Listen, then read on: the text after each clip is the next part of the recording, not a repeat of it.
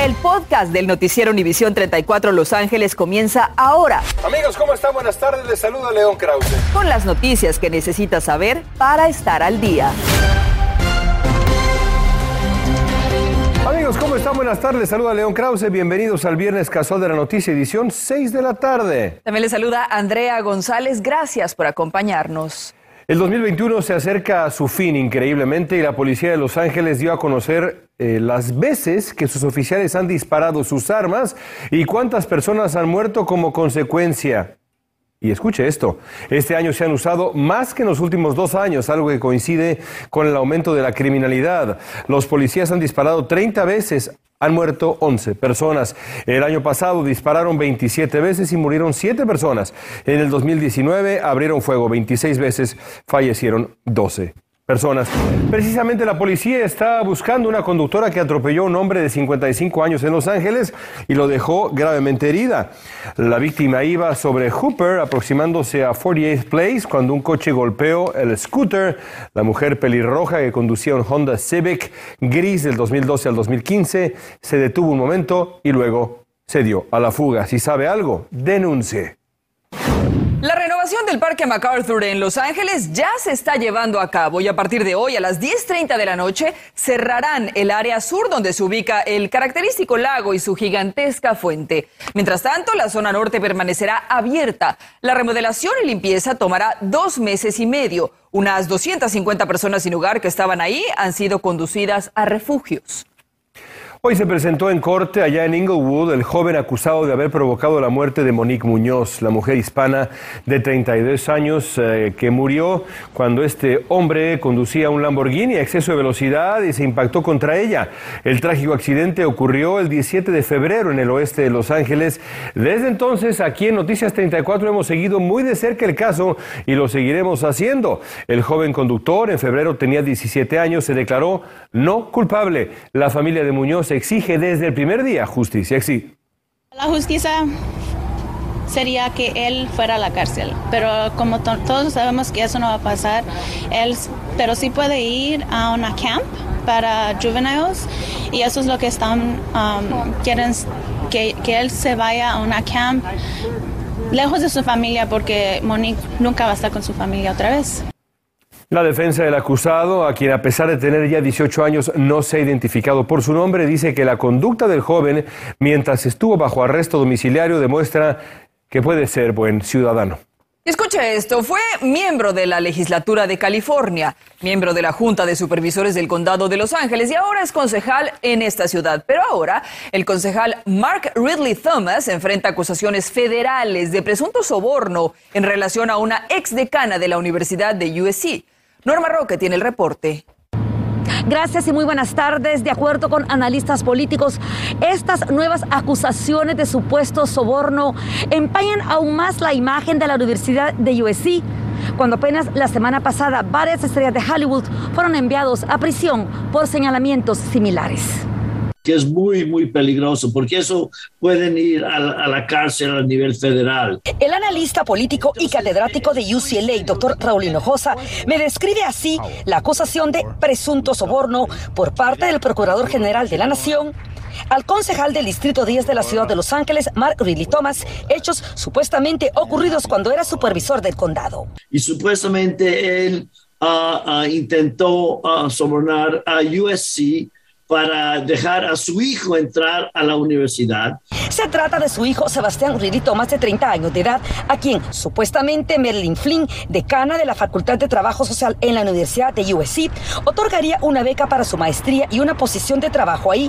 A cambio, según la acusación, Ridley Thomas desvió contratos millonarios para ayudar a esa facultad financieramente. La decana, que tenía una eh, historial muy positiva Ah, por muchos años, que ahorita está en, un, ah, en una acusación a nivel federal. El abogado del concejal nos mandó este comunicado. Las acusaciones están equivocadas y las vamos a descalificar. En ningún punto en sus 30 años como político electo, Mark Ridley Thomas ha abusado de su posición para ganancia personal. USC también nos respondió. Cuando en el año 2018 USC se enteró del pago de 100 mil dólares a los que se refiere la acusación, la universidad se lo reveló al procurador general. Merlin Flynn no ha trabajado en USC desde de ese año. Aunque lo hemos intentado, aún no hemos dado con el paradero de Flynn. Y se tienen que defender en la corte, pero uh, típicamente estos tipos de acusaciones se hacen cuando ya hay mucha evidencia. En información de última hora, el político acaba de afirmar que no piensa renunciar a su posición como concejal de la ciudad de Los Ángeles. Estaremos pendientes de este caso. Norma Roca Noticias, Univisión 34. Regresamos ahora a nuestros estudios. Muy pendientes estaremos. El alcalde de Carson, Lula Davis Holmes, junto con otros funcionarios públicos, ofrecieron hoy conferencia de prensa para pedir al gobernador Newsom que declare estado de emergencia para atender el horrendo olor que emana del canal Domínguez y que está afectando terriblemente la vida de los residentes de Carson, que ya no pueden más con esa molestia. Escuchen. El, el Consejo Deliberante de Carson declaró zona de emergencia Básicamente es algo natural, eh, que fue acelerado por cierta basura que tiraron al canal y dijeron que hoy iban a comenzar a remediar tirando un tipo de químico para comenzar a limpiar el agua. Nadie viene a golpear las puertas y a decir, señores, miren, nosotros entendemos eh, lo que está pasando, necesitan alguna ayuda. Muchos no se pueden mover de la casa. Si usted es residente de Carson y necesita ayuda como reubicación momentánea u otro tipo de apoyo, llame sin dudar a la línea de salud pública 626-430-9821. Estamos en alerta del tiempo por vientos de Santa Ana y la posibilidad de incendios. Yara La Santa nos tiene los detalles en vivo desde Santa Clarita. Yara, adelante, buenas tardes. Así es, Andrea. Feliz viernes para ti para todos en casa. Como mencionas, estamos en la ciudad de Santa Clarita. El viento fluctuando a esta hora entre 12 a 15 millas por hora con ráfagas que han superado esas 25 millas por hora. Amigos, esta alerta va a continuar al menos hasta mañana. Altas temperaturas y esa bandera roja precisamente por el aire seco los vientos y por la vegetación seca. Aquí vemos prácticamente este panorama nos recuerda lo vulnerable que está el terreno para el desarrollo de incendios. El año pasado aquí se desarrolló el incendio Ellesmere y prácticamente aún vemos la secuela de lo que fue ese incendio. Ahí vemos lo importante que usted tiene que recordar. Por favor, limpie su jardín, verifique el sistema de riego, evite las fogatas, cuidado con los cigarrillos y por supuesto siempre tenga un plan de desalojo y documentos a la mano. Como le decía, la advertencia advertencia por viento continúa al menos hasta mañana. Eso significa que las ráfagas aún pudieran alcanzar las 50 millas por hora, tanto la advertencia por vientos como eh, la bandera roja por incendios en vigor hasta mañana a las 8 de la noche. Así que tenga muchísima precaución y como les decía, aquí vemos la secuela de lo que fue el incendio Elsmer el año pasado aquí en la zona de Santa Clarita, en donde lamentablemente pues eh, este año sabemos que esos incendios se seguirán desarrollando. Esto es apenas el comienzo. Más información de su pronóstico en minutos. No se vaya. Gracias, Yara. Nos vemos más adelante. El personal del Distrito Escolar Unificado de Los Ángeles responde positivamente a la vacunación contra el coronavirus. El AUSD les dijo que debían tener por lo menos una dosis para hoy para mantenerse trabajando. Y hoy, administrativos y docentes ya cumplieron en un 95% o más. El 97% de los administradores y el 97% de maestros ya han cargado su estado de vacunación en el pase diario. Más mujeres experimentaron complicaciones de embarazo durante la pandemia que en el 2019. Según un estudio publicado por Hama eh, Network Open, se analizaron casi 325 mil embarazos en 2019 y 2020 y determinaron que la pandemia impactó a un número significativo de mujeres a partir de marzo del 2020. Pero no saben si fue una infección real por COVID-19 lo que impactó los embarazos. Seguramente usted ya está resintiendo la inflación que estamos experimentando, un fenómeno que está creando preocupación e incertidumbre, sin duda alguna. Francisco Galde nos dice qué la estaría causando y sobre todo qué puede hacer usted para contrarrestarla en lo personal.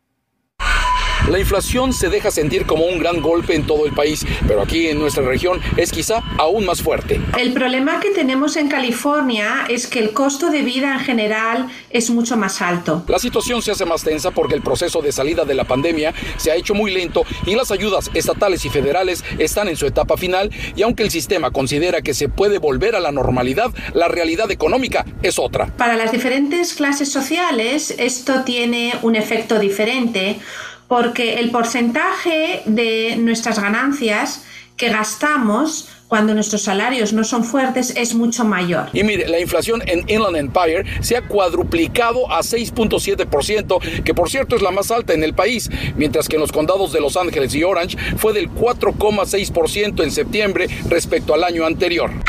Esto se debe en gran parte al congestionamiento de barcos frente a los puertos de Los Ángeles en la red de suministros de productos y también a la incertidumbre que genera el precio del petróleo. Salimos a preguntarle a comerciantes cómo los golpea esta ola de inflación. Estamos con mucho estrés porque no hay suficiente mercancía y todo nos ha subido bárbaro, bastante. Y también le preguntamos a los consumidores sobre el precio de productos. La carne, La leche, bueno para mí. La gasolina está por el cielo. Ahora usted se preguntará qué puede hacer para enfrentar esta mala racha inflacionaria. Tenemos diferentes eh, tarjetas de crédito, entonces hay que poner todo junto en un papel y revisar qué es lo que nos hace falta estrictamente. Además aconseja que hay que limitar las visitas a restaurantes y comer más saludable, porque advierte que hacerlo así resulta más económico que consumir alimentos procesados.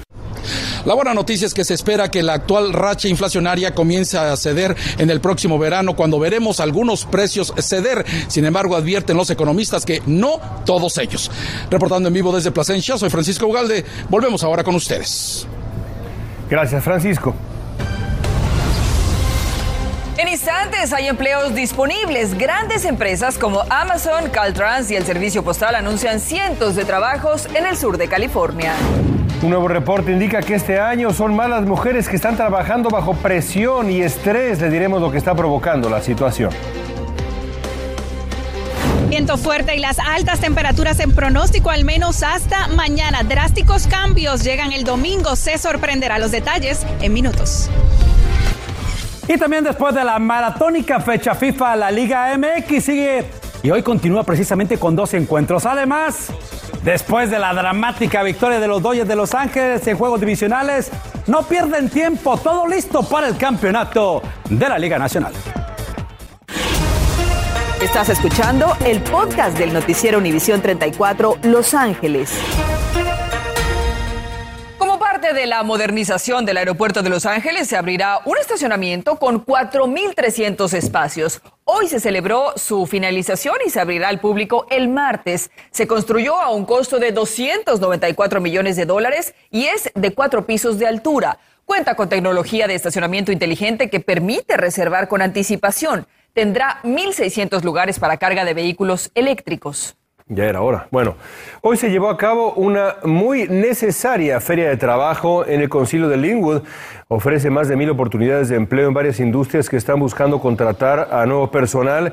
Entre las empresas que estuvieron ofreciendo empleo están Amazon, Starbucks, el Servicio Postal, Caltrans y varias más. El evento estuvo encabezado por la congresista Nanette Barragán. Uh, compañías están aquí ofreciendo trabajo y es tan importante ahorita porque hay gente que por la pandemia uh, perdió su trabajo o no podía trabajar.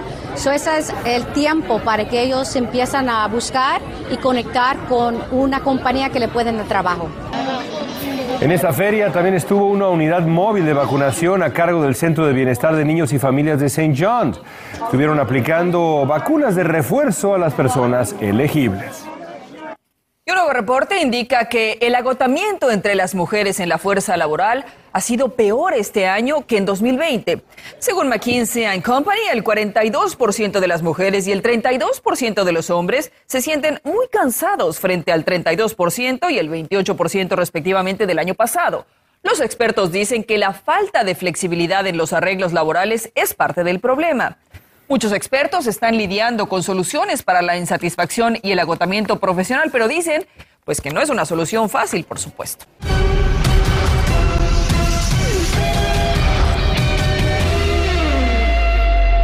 Todavía no se me va la emoción de, de, ayer, de verdad, y creo que me va a durar un muy buen tiempo. Cada vez que piense en los gigantes de San Francisco, voy a sonreír. Qué gusto saludarte, León. Por cierto, ¿eh? quinto viaje en seis oportunidades para los Dodgers. Vamos con los deportes, si le parece a todos ustedes.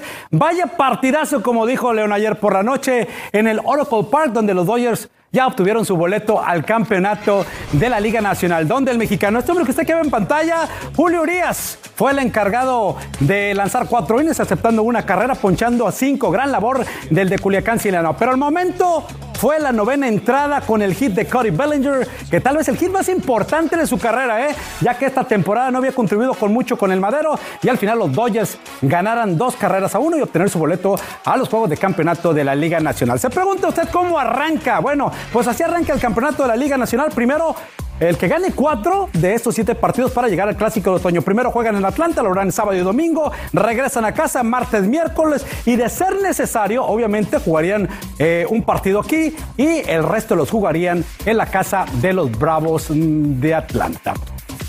Bueno, vamos rápidamente con el fútbol de la Liga MX. Ayer hubo partidos importantes y obviamente Cholos de Tijuana se midió ante el equipo de Querétaro. Estas son las imágenes y vendría este pues gol del equipo de los Gallos Blancos, que así se pondría al frente.